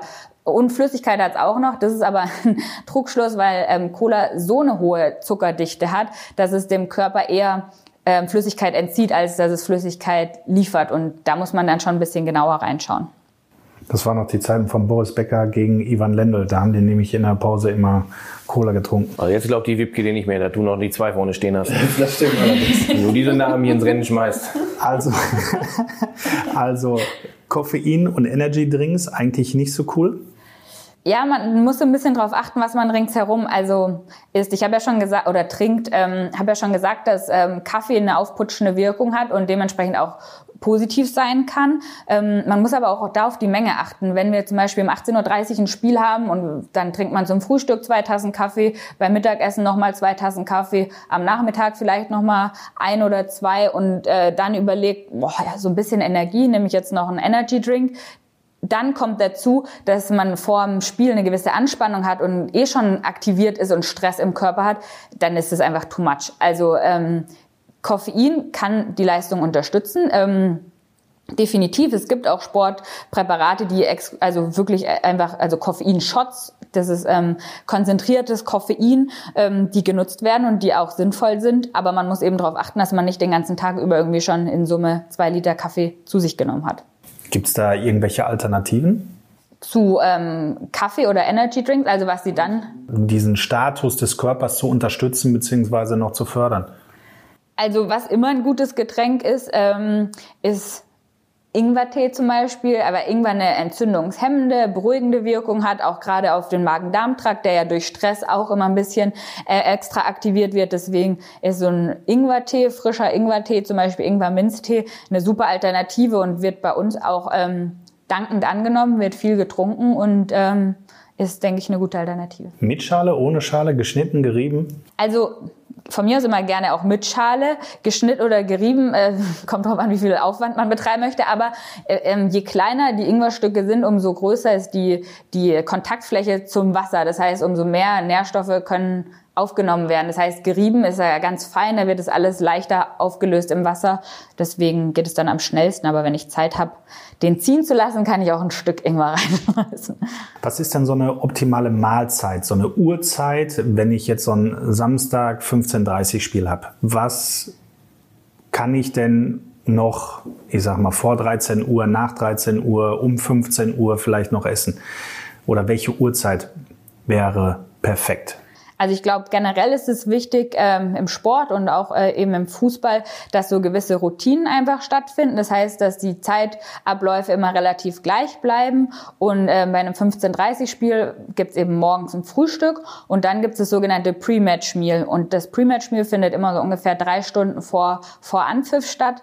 Da ist die Zeitspanne groß genug, um das noch gut verdauen zu können, ähm, aber auch nicht zu weit entfernt, um die Energie noch im Körper zu haben. Also so drei Stunden vorher findet so die letzte größere Mahlzeit statt wo dann ausreichend Kohlenhydrate aufgenommen werden, ähm, wo jetzt nicht mehr der Fokus liegt auf ähm, Salat, äh, Gemüse und Vollkorn, weil das alles viel zu schwer verdaulich ist, sondern da wird der Fokus gelegt auf schnell verfügbare ähm, Energiequellen. Und dann ähm, gibt's aber dann kurz vorm Spiel oder vorm Anpfiff den einen oder anderen, der dann noch eine Banane isst, der da noch ein Riegel isst oder so Kohlenhydrat, äh, Gummibärchen haben wir, also dass einfach so nochmal ähm, bisschen Energie nachgelegt werden kann. Kohlenhydrat, Gummibärchen? Ja, man muss nur schaffen, äh, die Sportler davon zu überzeugen, ähm, was zu essen. Und wenn es dann in Gummibärchenform geht, dann eben in Gummibärchenform. Wenn man jetzt so vorspielen mal so einen Blick in die Kabine erhaschen kann, ähm, dann steht ja auch häufiger Kuchen auf dem Tisch. Also jetzt keine Benjamin Blümchentorte, wo dir die Sahne ins Gesicht springt, ähm, aber so ein trockener Marmorkuchen. Ähm, wofür ist das denn? Ist das einfach nur, oh, gute Laune, es gibt nochmal Kuchen, das gibt nochmal so ein, so ein Schmunzeln ins Gesicht oder hat das auch noch eine Wirkung? Also ähm, so ein, also dass da kein Benjamin Blümchenkuchen steht, liegt daran, dass äh, Benjamin Blümchenkuchen oder generell Sahnentorten viel Fett enthalten und die Jungs aber eher Zucker, also Kohlenhydrate aufnehmen sollen.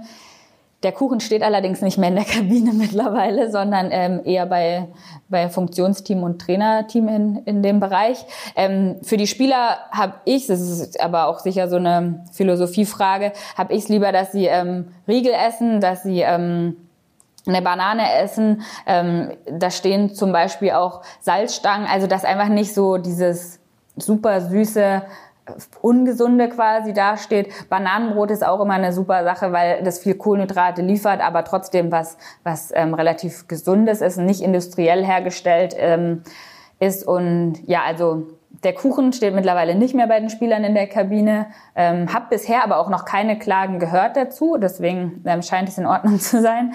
Ähm, und dann geht's aber da schon darum, dass die Spieler zum einen gute Laune haben beim Essen, dass sie wie bei den Gummibärchen einfach Lust drauf haben, das zu essen. Dann geht's bei manchen ähm, Lebensmitteln, die da steht, darum, dass sie stehen darum, dass sie zum Beispiel eher beruhigend äh, wirken oder so ein bisschen diesen Kau, also Kaugummis zum Beispiel stehen da, weil dieses Kauen zum Beispiel einfach auch eine beruhigende Funktion hat oder für viele Spieler auch einfach so zur Routine gehört, dass sie Kaugummi kauen vorher.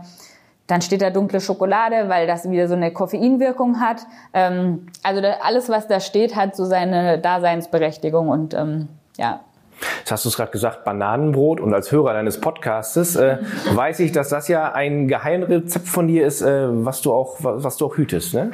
Äh, nee, also geheim ist es mittlerweile leider gar nicht mehr. Ähm, das ist aber auch nie mein Ziel gewesen, das ganz geheim zu halten. Ich habe das immer schon ähm, sehr gerne rausgegeben, weil je mehr die Spieler oder mein Umfeld es selber gebacken haben, umso weniger musste ich backen. Deswegen war es nicht ganz uneigennützig, das Rezept rauszugeben. Aber das ähm, ähm, ist was, worüber sich die Spieler immer freuen, wenn sie ein Bananenbrot äh, von mir gebacken kriegen. Und ähm, ja, was auch zum Beispiel in Dresden habe ich ganz, ganz viel gebacken, dadurch, dass ich da eben ähm, eine halbe Stelle hatte und äh, dann, es kennt ja jeder, dass man, wenn man jetzt am Schreibtisch sitzt, auch gerne mal irgendwelche Alternativaufgaben sucht, um nicht am Schreibtisch sitzen zu müssen. Dann habe ich viel gebacken, deswegen, ähm, ja, aber auch hier kriegen die Spieler Bananenbrot und freuen sich darüber sehr. Jetzt haben wir darüber gesprochen, wie es vorm Spiel ist, einmal das Pre-Match-Meal, einmal kurz vorm Spiel. Wie ist es denn in der Halbzeit? ist ja so, man, man läuft jetzt vielleicht in den 45 Minuten fünf, sechs, sieben Kilometer vielleicht, ähm, Sprints, verschiedene Wechselwirkungen, die der Körper hat, geistige Anstrengung. Ist denn, dass man in der Halbzeit auch was essen sollte, dass man was essen muss oder ist das ein absolutes No-Go? Ähm, wichtig ist auf jeden Fall, dass in der Halbzeit die Speicher wieder aufgefüllt werden. Das funktioniert nicht immer mit Essen, weil das auch ein wie gesagt, wenn Stress da ist, ist der Magen-Darm-Trakt auch immer so ein bisschen mit beeinflusst. Deswegen gibt es auch viele Spieler oder Sportler, die sagen, sie können unter diesem Belastungsstress nicht essen. Für die braucht man dann Alternativen, schnell verfügbare Energiequellen, wie zum Beispiel Kohlenhydratgels. Die kann man dann auch im Wasser nochmal auflösen, dass sie einfach leichter aufzunehmen sind. Dann auch über isotonische Getränke. Manche Spieler können aber auch einfach einen Riegel essen in der Pause oder eine Banane essen. Ähm, da sind die Vorlieben auch ganz unterschiedlich. Aber Wichtig ist, dass man den Spielern bewusst macht, dass sie ihr Speicher wieder auffüllen sollten in der Halbzeitpause. Und wie ist das nach dem Spiel mit Speicher auffüllen? Auch sehr, sehr wichtig, vor allem auch direkt nach dem Spiel. Deswegen bekommen die Spieler bei mir auch immer direkt nach dem Spiel einen Shake, der bestehend ist aus Kohlenhydraten und Proteinen. Ähm, da kriegen dann auch vielleicht die Spieler, die sagen, boah, wir können gar nichts essen, dann auch mal eher noch ein, zwei Shakes für die, für die Heimfahrt mit, wenn die sagen, sie können nichts essen, weil eben dieses Nachliefern direkt in, den, in einem relativ kurzen Zeitraum nach Abpfiff ähm, sehr, sehr wichtig ist. Und da geht dann manchmal auch eher die Tatsache vor, dass die Spieler was essen, als was sie genau essen. Also ich versuche dann schon, ähm, Gerichte auszuwählen, wo die Jungs auch Bock haben, das zu essen nach dem Spiel.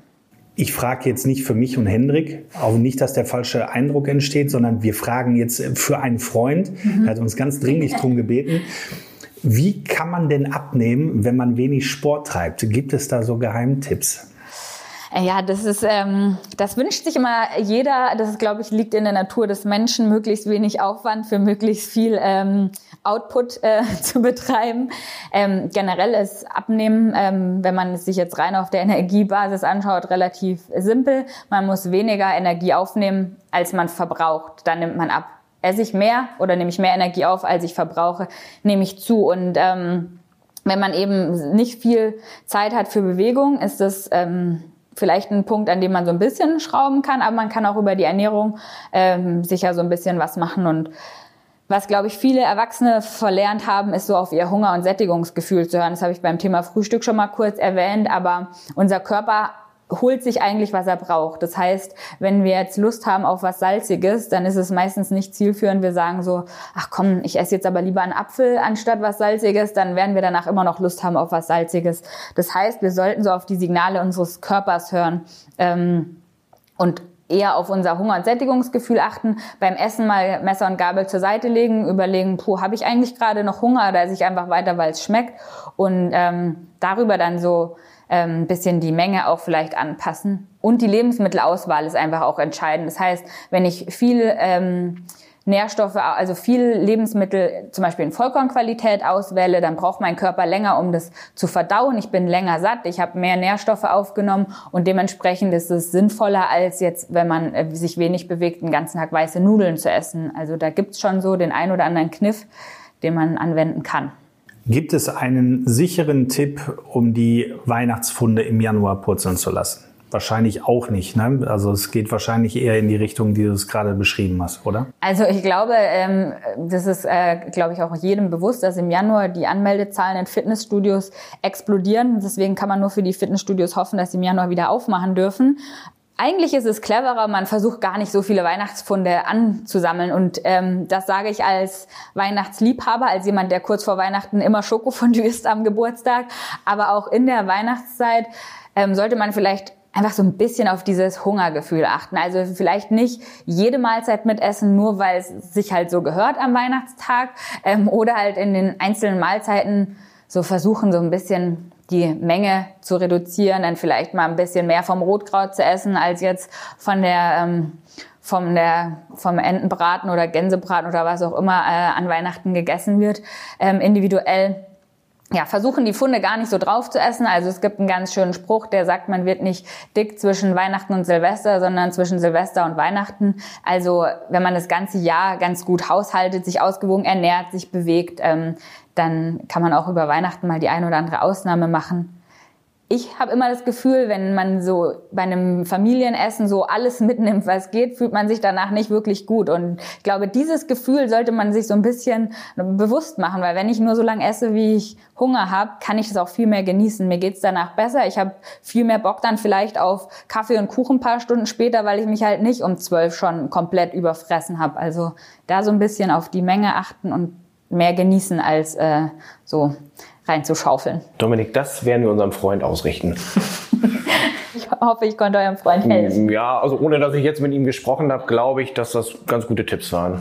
Die Geschichte Bauch, Bauchgefühl, also man isst ja auch manchmal, weil es ja, weil es ja schön ist. So macht man, also das, das muss man dann ja auch machen. Also ich werde jetzt nicht drei Portionen Rotkohl essen, wenn da der Gänsebraten steht, weil es mir dann einfach schmeckt und weil ich da, weil ich da Lust drauf habe. Und das spielt ja, glaube ich, aber dann auch noch eine, eine, eine große Rolle. Wenn ich mich dann unglücklich fühle, ist es natürlich dann auch nicht gut, ne, von der Ernährung her.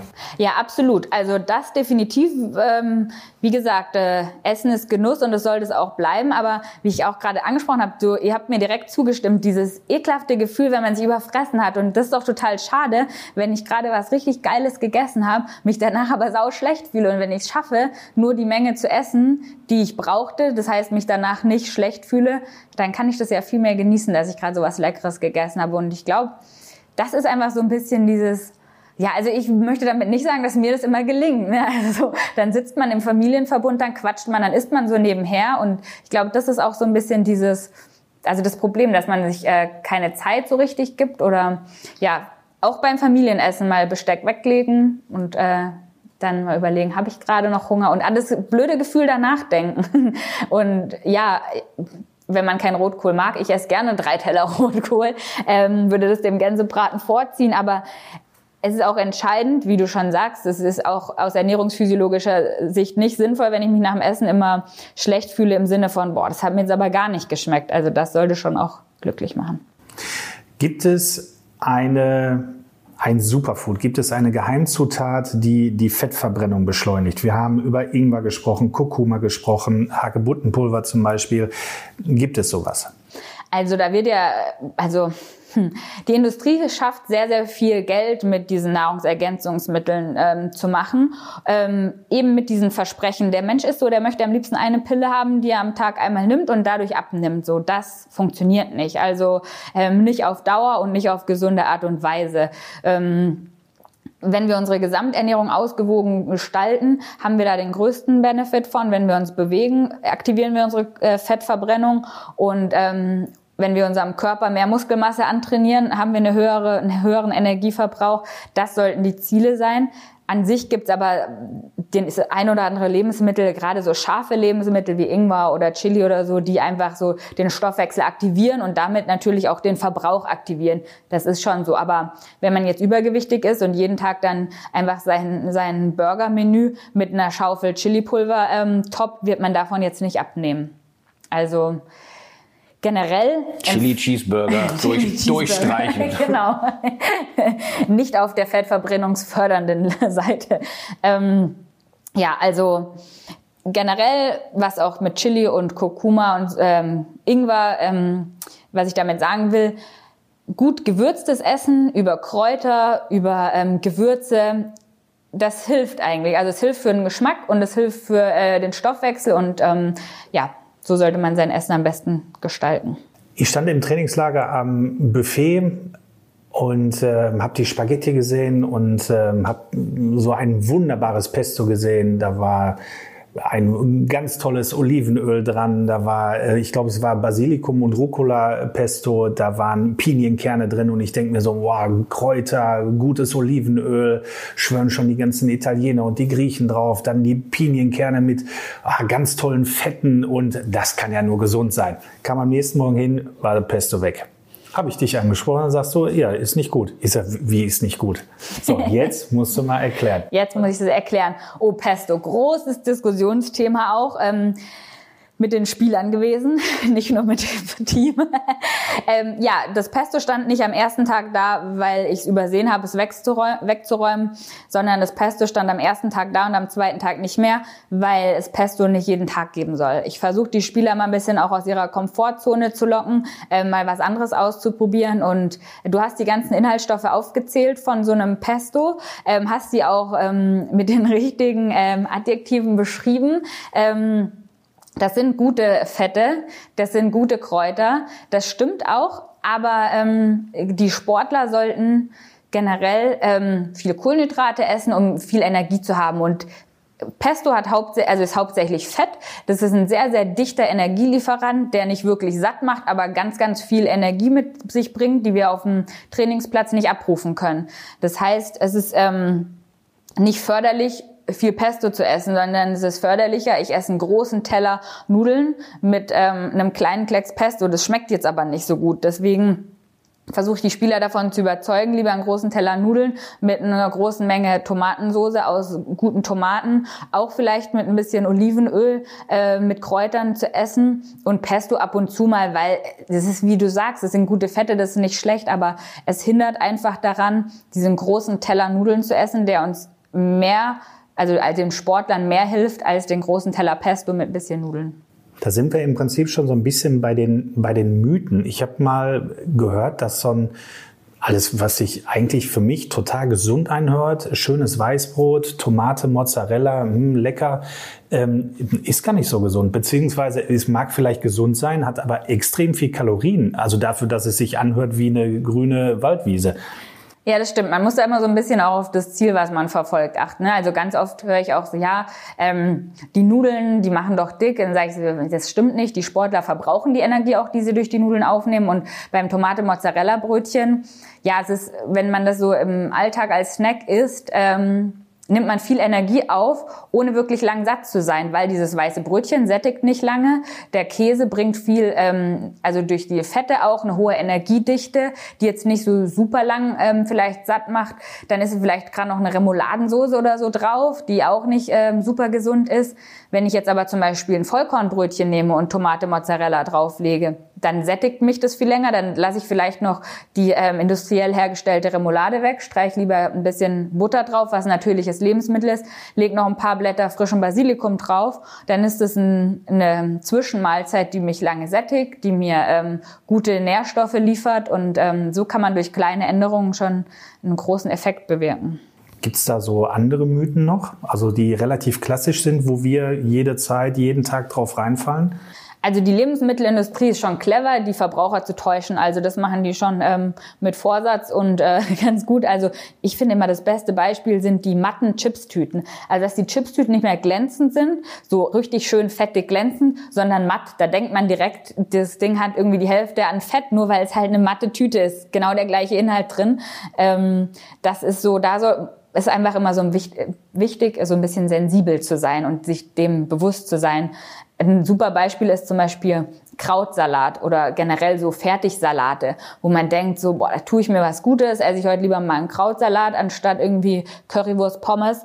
Ähm, ja, das Kraut an sich ist sicher auch ein besseres, gesünderes, natürlicheres Lebensmittel als jetzt eine Currywurst. Aber in diesem Dressing ist dermaßen viel Zucker, dass ich äh, das eigentlich mir schon wieder energiemäßig schenken kann, ähm, dass ich sagen kann, das ist ein gesundes Lebensmittel. Also ein Krautsalat hat, ähm, ich habe das mal umgerechnet in Würfelzucker, so eine Packung Krautsalat ähm, von einem bekannten Hersteller hat 400 Gramm kann man, wenn man Krautsalat mag, gut essen, so die Portion, ähm, hat 16 Würfelzucker. Und man sollte pro Tag insgesamt maximal acht Würfel Zucker essen. Das heißt, mit dem Krautsalat habe ich meinen Zuckerbedarf für zwei Tage schon mal weg. So, also das ist halt so absurd einfach. Ne? Also einfach, was die Industrie halt äh, einsetzt, damit es schmeckt. Und ähm, durch das große Wort Salat denkt jeder gesund. Oder Fruchtbuttermilch, da denkt man, das ist was, äh, da tue ich mir was Gutes. Nehme ich lieber so eine Fruchtbuttermilch als eine Cola. Ist ja flüssiger Joghurt. Genau, ist flüssiger Joghurt. Also eine klassische Fruchtbuttermilch ähm, hat einfach mal 14 Würfel Zucker. Und auch das sind deutlich mehr, als ich am Tag überhaupt an Zucker aufnehmen soll. Und ähm, genauso viel auf 100 Gramm, ähm, also wenn man den Zuckeranteil einer Fruchtbuttermilch vergleicht mit dem Zuckeranteil von Coca-Cola, jeweils auf 100 Gramm gerechnet, genau gleich. Und man denkt so, oh, auf keinen Fall Cola trinken, so viel Zucker. Ja, die Fruchtbuttermilch hat ganz genau gleich viel Zucker wie die Cola. Und deswegen ähm, ja, sollte man Etiketten lesen. Jetzt habe ich fast schon ein schlechtes Gewissen, aber ich habe so eine Zauberschublade bei mir im Büro. Und ich muss aber wirklich sagen, ich übertreibe nicht, wenn da tagtäglich immer so ein, zwei drei Kollegen immer wieder zu mir kommen, äh, scheinheilig nach irgendwelchen Arbeitsthemen fragen und dann sagen, äh, kann ich noch mal eben kurz in deiner äh, Schokoladenschublade nachgucken? Ist der Bekannte von mir. genau, der Bekannte. So Schokolade ist ja schon Energie. Ist das richtig? Ist das gut? Kann man das machen? Sollte man das machen? Darf man das machen? Keine Zeit zum Essen, einmal kurz einen Schokoriegel reinhauen. Also keine Zeit zum Essen und dann Schokoriegel essen ist schlecht, weil wenn ich äh, merke, ich habe Hunger und ich sollte eigentlich was essen, dann braucht der Körper Nährstoffe und nicht nur Zucker und Fett, was er über Schokolade bekommt, sondern braucht eine vernünftige Mahlzeit oder einen vernünftigen Snack. Ähm, ich liebe Schokolade. Meine Mutter hat ein Schokoladengeschäft. Ähm, ich mache jedes Jahr Schokofondue. Ich bin die Letzte, die sagt, esst keine Schokolade.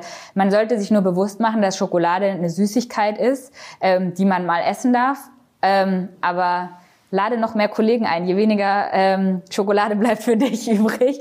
Man sollte es einfach auf viele Menschen verteilen. Also man darf einen Schokoriegel essen, man sollte jetzt nicht jeden Tag vier Schokoriegel essen. Ich denke, das äh, ist am Ziel vorbei. Aber es ist ja nur eine Geheimschublade, die kennt ja nicht jeder. also ich kenne die und halt der Bekannte und, und du. ja. Fußball auf der Couch, Tüte Chips, Tafel Schokolade. Ähm, was kann ich denn anstelle dieser Kombination nutzen. Hast du gerade gesagt, Fußballer auf der Couch oder? Fußball auf der Couch. Fußball auf der Couch. Das heißt, ähm, man selber liegt auf der Couch und schaut Fußball, ist hoffentlich kein Fußballer, wenn man eine Tafel Schokolade eine Tüte von, Chips isst. Keiner von deinen Schäfchen. Keiner von deinen Schäfchen. Von denen habe ich nicht gesprochen. Ja, gut. Ich, rede, ich rede immer nur seit einer halben Stunde von meinem Kumpel. Von dem Kumpel, der gefragt hat. ähm, ja, also es, ich werde ganz, ganz oft gefragt nach der Alternative für Chips auf der Couch. Wenn ich auf der Couch liege und Bock habe auf Chips, dann sollte ich Chips essen. Weil wenn ich dann Karotten esse, werde ich bestimmt nicht glücklich werden. Wenn ich den ganzen Tag über ähm, mich gut ernähre und bewusst ernähre, ausgewogen ernähre und abends Lust habe auf Chips, dann kann ich auch abends Chips essen. Ähm, Fußball läuft ja ein Glück nicht jeden Abend. ähm, das, das, denkst du? Ja, okay. Irgendwo ist immer Fußball, das stimmt. Das stimmt. Ähm, Habe ich auch schon festgestellt, ja. ähm, Okay, also man sollte nicht jeden Abend auf der Couch liegen und ähm, Chips essen und eine Tafel Schokolade.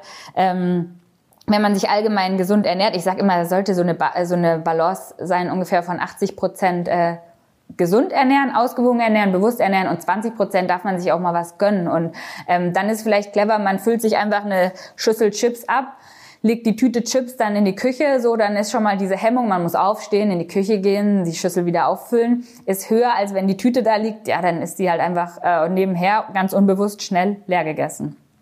Deswegen ja, man kann sich auch gesündere Snacks aussuchen. Man kann äh, sich eine Rohkostplatte machen und man kann von mir aus auch ähm, Joghurt essen oder wie auch immer.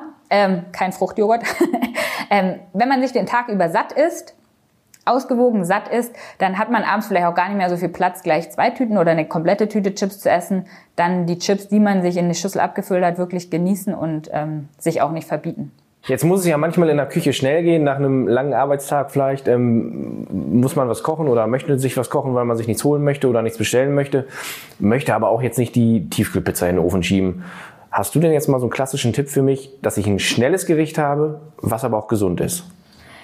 Also was generell so für einen Alltag, wenn man keine Zeit hat zu kochen, äh, sinnvoll ist, ähm, meiner Meinung nach, wenn es umsetzbar ist, ist ähm, vorkochen oder vorbereiten. Das heißt, dass man irgendwie ein, zweimal die Woche einfach eine größere Portion Reis kocht, eine größere Portion Gemüse schnibbelt, in der, ähm, in der Tupperbox in, die, in den Kühlschrank stellt und einfach vorbereitet ist. Ne? Oder eine größere Menge Tomatensauce vorkocht oder so oder was einfriert. Wenn man zum Beispiel eine in der jetzt ist Kürbiszeit schon fast wieder vorbei, eine Kürbissuppe kocht, ähm, sich die einfriert in Portionsgrößen und dann auftaut, geht genauso schnell wie eine Tiefkühlpizza im Ofen ähm, fertig machen. Das heißt, so ein bisschen vorbereiten. Klar muss man bei der Vorbereitung Zeit investieren, aber ähm, dann, wenn es mal schnell gehen muss, hat man eine Alternative. Was immer gut, also was immer geht, ist, wenn man ein gutes Vollkornbrot vom Bäcker zu Hause hat, wenn man vielleicht einen Frischkäse dazu hat, wenn man ähm, Gurke, Tomate, dass man auch so ein bisschen was Frisches einfach noch dazu isst und dann ähm, Käse drauflegt oder meiner Meinung nach immer gerne äh, Bio-Fleischaufschnitt vom Metzger. Ähm, dann kann man auch gerne ähm, Fleisch essen. Die abgepackte Wurst würde ich äh, jetzt hier nicht empfehlen. Ähm, wenn man alles isst, Esser isst, beziehungsweise man Eier isst, kann man sich auch mal ein Ei abends dazu machen, ein Rührei, ein Spiegelei, ähm, ja, solche Geschichten. Was immer schnell geht, ist Joghurt mit irgendwie, wenn Naturjoghurt mit einem Löffel Marmelade, dann hat man über die Marmelade natürlich Zucker, aber man sieht die Menge Zucker, die man reinmacht und schmeckt einfach leckerer als den Naturjoghurt ohne Geschmack zu essen. So, da gibt's schon so ein paar, glaube ich, Sachen, die einem das leichter machen, abends vielleicht dann nicht die Tiefkühlpizza reinzuschieben.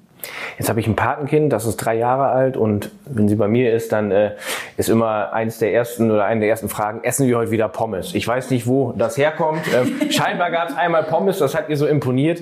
Ähm, Vor allem das wieder. Ja, wieder. Wie mache ich der Kleinen denn jetzt Gemüse schmackhaft, dass ich sage, nee, wir essen heute mal einen Salat, wir schnibbeln eine Gurke, Brokkoli isst sie tatsächlich sehr gern. Mm, ja, ich glaube, dass man, äh, dass du als Partneronkel da wahrscheinlich eine besonders schwierige Rolle hast, weil so das ja auch immer so eine Besonderheit ist, glaube ich, wenn man dann zu einem Partneronkel oder zu Oma und Opa geht und dann da weiß man, man halt da gibt's mehr, ne? genau, da darf man ein bisschen mehr. Ähm, aber so generell sollte man, glaube ich, von Anfang an den Kindern jetzt nicht so äh, schon so ran. Jetzt musst du aber auch mal einen Brokkoli essen, sondern den gar nicht so hervorheben, sondern das ist einfach ein ganz normales Nahrungsbestandteil, ganz normaler Nahrungsbestandteil. Man sollte als Vorbild vorangehen, selber auch Brokkoli essen und nicht selber die Pommes auf dem Tisch, ähm, Tisch haben und auf dem Teller haben und dem Kind Brokkoli schmackhaft machen wollen, das wird schwierig. Also ich glaube, das Vorleben und eben nicht so dieses herausheben, so, jetzt gehen wir aber mal zu McDonald's heute und morgen musst du aber dann wieder Brokkoli essen. Dann merkt das Kind, ja, Brokkoli ist schon eigentlich doof, ne? das ist schon so, da gibt man dem schon gleich einen falschen, falschen Beigeschmack eigentlich. Jetzt haben wir so viel über Essen gesprochen. Was ist denn eigentlich dein Lieblingsessen? Also Pizza ist tatsächlich ganz vorne mit dabei. Ähm, bei, einem, bei einem guten Italiener esse ich auch sehr gerne äh, eine Pizza Margherita mit äh, Büffelmozzarella und Kapern. Das äh, kann man sich ja zum Glück mittlerweile alles so zusammenstellen.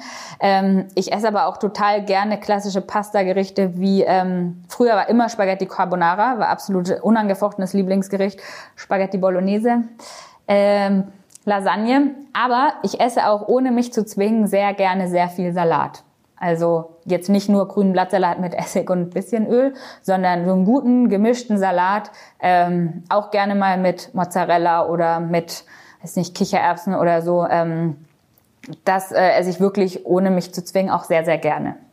Jetzt stelle ich zum Schluss noch mal eine Frage, die mich interessiert, die vielleicht auch unseren Kumpel interessiert, aber die interessiert mich jetzt wirklich richtig. Ähm, wir beide haben jahrelang selber Fußball gespielt, also tiefstes Niveau, Kreisliga, Bezirksliga so ein bisschen. Äh, da war dann Freitagabends Training, äh, anderthalb Stunden.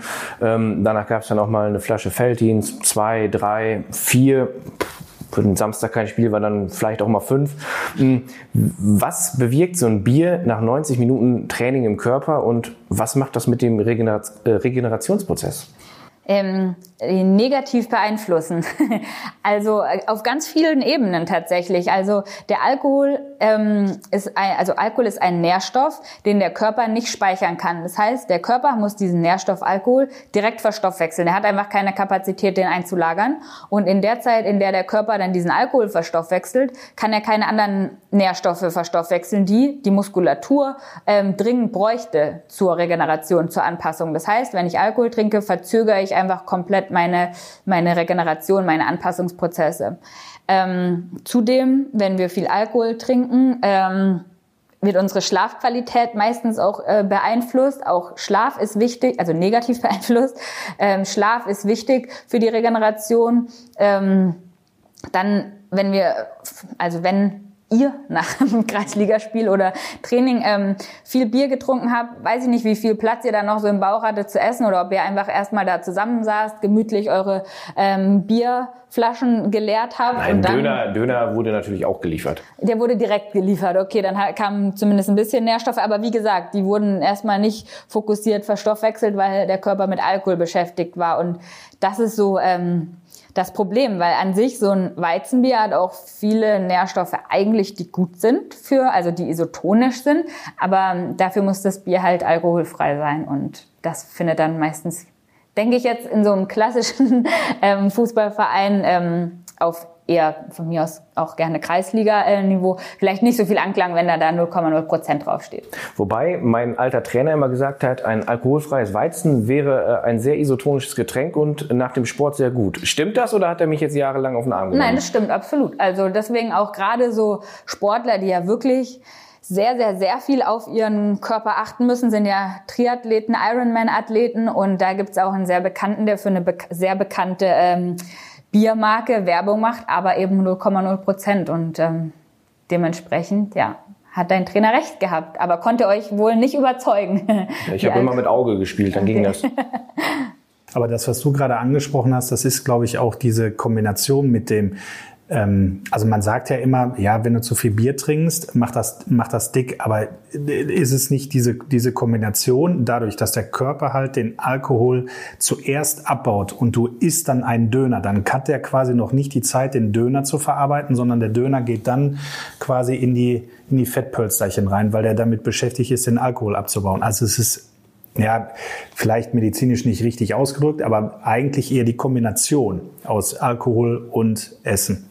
Ja, es ist so eine, eine Kombination aus allem, da hast du schon recht, aber also Alkohol an sich hat auch ähm, eine sehr hohe Energiedichte. Das heißt, ähm, Alkohol hat mehr Energie, was jetzt auf das kleinste Gramm gerechnet, als Kohlenhydrate. Ne? Also dadurch hat man einfach dadurch eine höhere Energiezufuhr. Dann kommt dazu, dass Alkohol zuerst verstoffwechselt wird, die andere Nahrung, die wir parallel essen, ähm, eher eingespeichert wird. Wenn man Bier trinkt, isst man jetzt eher selten, glaube ich, dazu einen Salatteller, sondern vielleicht eher mal einen Döner, worüber man wieder ganz viel Energie und auch Fett aufnimmt dann ähm, ist häufig dann auch so, wenn es dann vielleicht mal das fünfte oder sechste Bier war und man am nächsten Tag dann einen ordentlichen Kater hat, auch dann gönnt man sich vielleicht eher was ungesundes, salziges, weil wir viel Wasser verloren haben, Elektrolyte benötigen. Also das ist ein riesen Rattenschwanz. Das ist ähm, nicht so auf einen Satz zu begrenzen, die ähm, negativen Auswirkungen von Alkohol und Sport. Ähm, da könnte ich einen ganzen Podcast mitfüllen und äh, versuche das auch immer an an die Athleten, mit denen ich arbeite, weiterzugeben, ohne denen jetzt irgendwelche Verbote aussprechen zu wollen. Aber es ist einfach im Interesse des Sportlers, den Alkohol einfach wegzulassen. Ich weiß gar nicht, wie ich das den Kollegen sagen soll, dass er seit 30 Jahren alles falsch macht. Ja, ich ratter gerade im Kopf die, die Lockdown-Fußballpause und die ganzen Geburtstagskisten, die sich gerade ansammeln. Ja, also. Ähm, das wird tricky. Aber gut, das ist ein anderes Thema. genau. Kommen wir zur letzten Rubrik. Das sind unsere 04 Begriffe. Sag mal einfach spontan, was dir dazu einfällt, wenn wir die Begriffe nennen. Histamine. Dazu fällt mir ein Salami, Alkohol, gereifter Käse, ähm, potenziell allergische Reaktion im Körper. Beschreib das nochmal einmal kurz ein bisschen. Also es ist ja ein Bestandteil äh, zum Beispiel vom Bier, ne? Richtig? Genau. Histamin ähm, entsteht durch den Reifungsprozess, Gärungsprozess. Deswegen auch in reifen Käse, in Wein, in Bier, alles was halt so reift. Ne? Und das ist ähm, eben ein, ähm, ein Nahrungsbestandteil, was in, für den einen oder anderen allergische Reaktionen auslösen kann und ähm, Entzündungsreaktionen auslösen kann und nicht für jeden verträglich ist, vor allem nicht in gewissen Mengen nicht verträglich ist. Das war nämlich sehr lustig. Im Rahmen der Recherche haben wir nämlich über, über diese Begriffe gesprochen. Und dann sagte ein Kollege, ja, ich habe mich da schon mal mit der Wiebke drüber unterhalten. Der hat das äh, dann so geschildert, dass ihm die Nase so ein bisschen zuging. Und lustigerweise, weil wir halt bei uns die Bürotüren immer offen stehen haben, kam dann einer vor, äh, jetzt weiß ich auch warum. Und dann guckte der andere mit dem Kopf, ich auch. Ja, man also, kennt auch so ein Kribbeln auf der Lippe manchmal so, ne? wenn man viel sehr, sehr reifen Käse gegessen hat, dass dann die Lippe so ein bisschen kribbelt, auch bei Tomaten zum Beispiel. Das ist dann, da merkt man einfach so eine direkte allergische Reaktion. Megathlon. Megathlon. Fünf Disziplinen. Erste Runde Schwimmen im Bodensee, dann eine Rennradtour, dann äh, eine Mountainbike-Tour, dann Inlineskaten und dann Laufen. Hm, Habe ich paar Jahre teilgenommen. Ein paar Jahre teilgenommen? Ja, allerdings im Team. Also die ersten Jahre war ich immer nur die Schwimmerin im Bodensee und ähm, ein Jahr lang ähm, habe ich mir dann das als Herausforderung genommen, das als Zweierteam zu machen, wo ich dann die Schwimmdistanz ähm, gemacht habe, Mountainbike gefahren bin und geskatet bin und mein mein Partner ähm, ist Rennrad gefahren und gelaufen. Und das Team hieß Schokolädchen und mehr. Genau, richtig. Oh, ihr habt gut recherchiert. Schokolädchen und mehr ist der, ähm, der Name des Schokoladengeschäfts meiner Mutter. Und ähm, da das zu Studienzeiten war, ähm, wo der Geldbeutel relativ leer war dauerhaft, brauchte ich einen Sponsor für das Startgeld. Und das hat meine Mutter übernommen und dementsprechend stand auf meinem Trikot Schokolädchen und mehr. Sehr schön. Hast du ein, das ist unser dritter Begriff, einen Weihnachtswunsch? Uff, das ist ähm, schwierige Frage.